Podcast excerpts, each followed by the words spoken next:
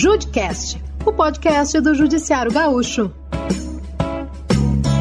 Quando um jovem cumpre medidas socioeducativas, ficam as dúvidas. Ele será realmente aceito? Será integrado à sociedade com dignidade, Rafael Ferri? A luta é difícil para a inclusão no mercado de trabalho, Raquel Carneiro, quando o medo, o preconceito e a desinformação ainda falam mais alto do que uma consciência social justa e solidária. Por isso, Rafa, pensando na qualificação profissional como uma oportunidade ressocializadora, o Tribunal de Justiça Gaúcho vai viabilizar dois cursos de formação para jovens e adolescentes que desejam uma nova vida.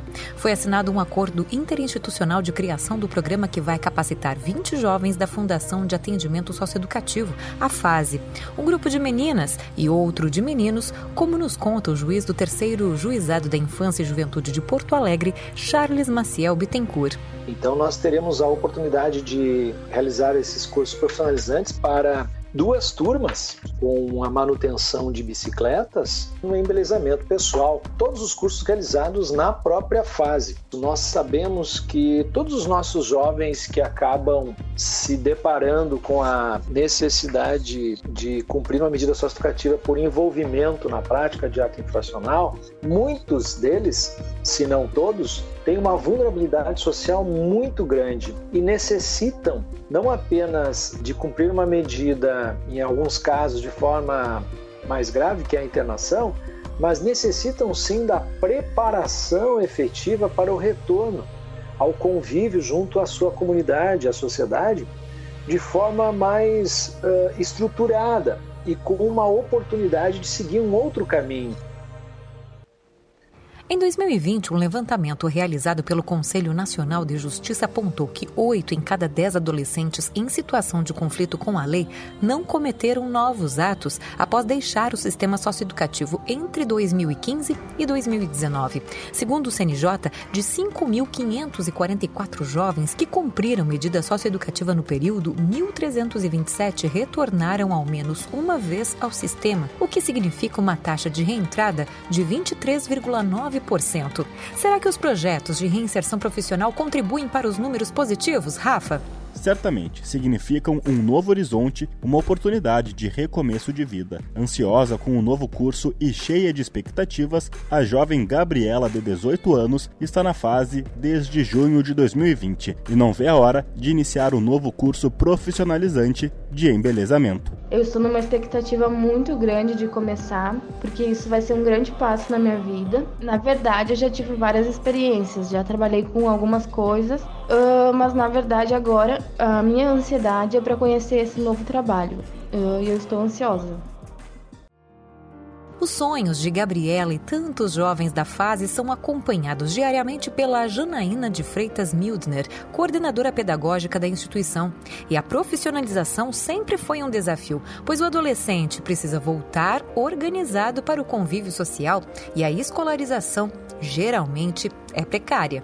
Os adolescentes entram com uma defasagem escolar muito grande, então a gente também tem um trabalho intenso nesse quesito e a questão da profissionalização, é eles poderem retornar com a perspectiva, né, de inclusão no mercado de trabalho de uma forma mais efetiva. Então, muitos trazem a questão da construção civil muito presente, né, na, na vida deles, na questão da família, mas a ampliação desse universo ela é importante até para eles poderem ver que eles podem ir além disso os dois cursos de iniciação profissional, um de manutenção de bicicletas e outro de embelezamento pessoal, oferecidos aos jovens na própria fase, vão de 8 a 12 meses. A preparação das turmas começa agora em março, com a constituição do grupo. O programa vai beneficiar jovens com idades entre 16 e 18 anos e conta com a parceria da Fundação Projeto Pescar. Não é, Janaína?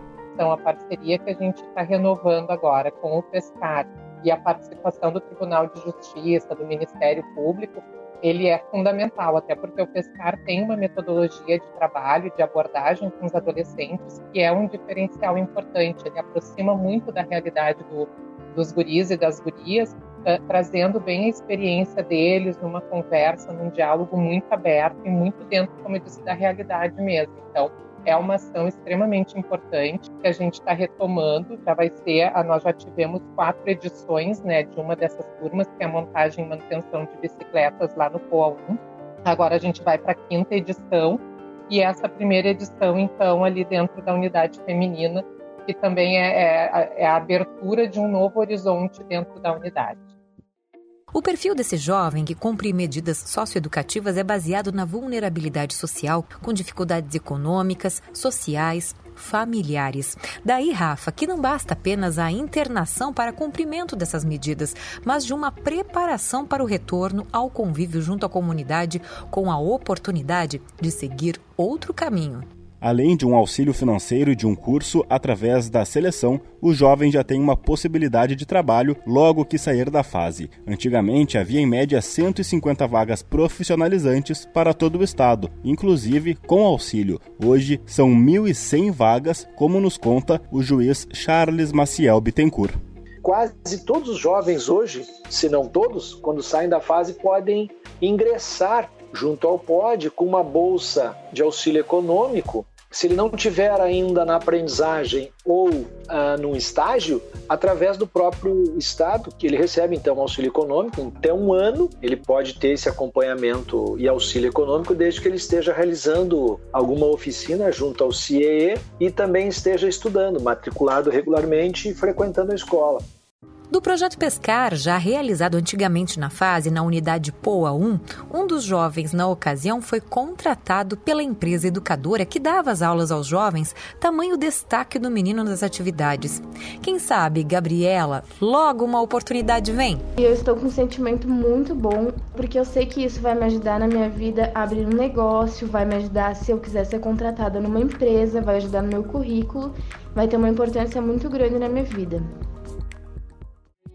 O nosso Judicast chega ao final, mas a gente ainda destaca que, além do Poder Judiciário, o convênio do Programa de Aprendizagem Profissional também foi assinado pelo Ministério Público do Trabalho, Superintendência Regional do Trabalho, Ministério Público Estadual e pela Fundação Projeto Pescar. É preciso contribuir para a prevenção e erradicação do trabalho infantil, proporcionando aos jovens o ingresso regular e protegido no mercado de trabalho formal, Raquel. Sem dúvidas, Rafa. Quer ouvir edições anteriores do Judicast? Utilize agregadores como Spotify, Apple Podcasts, Google Podcasts, Deezer, entre outros. Você também pode ouvir a Rádio Temes no endereço radiotemes.com.br ou baixe o aplicativo da rádio disponível para sistemas Android e iOS. Até o próximo Judicast!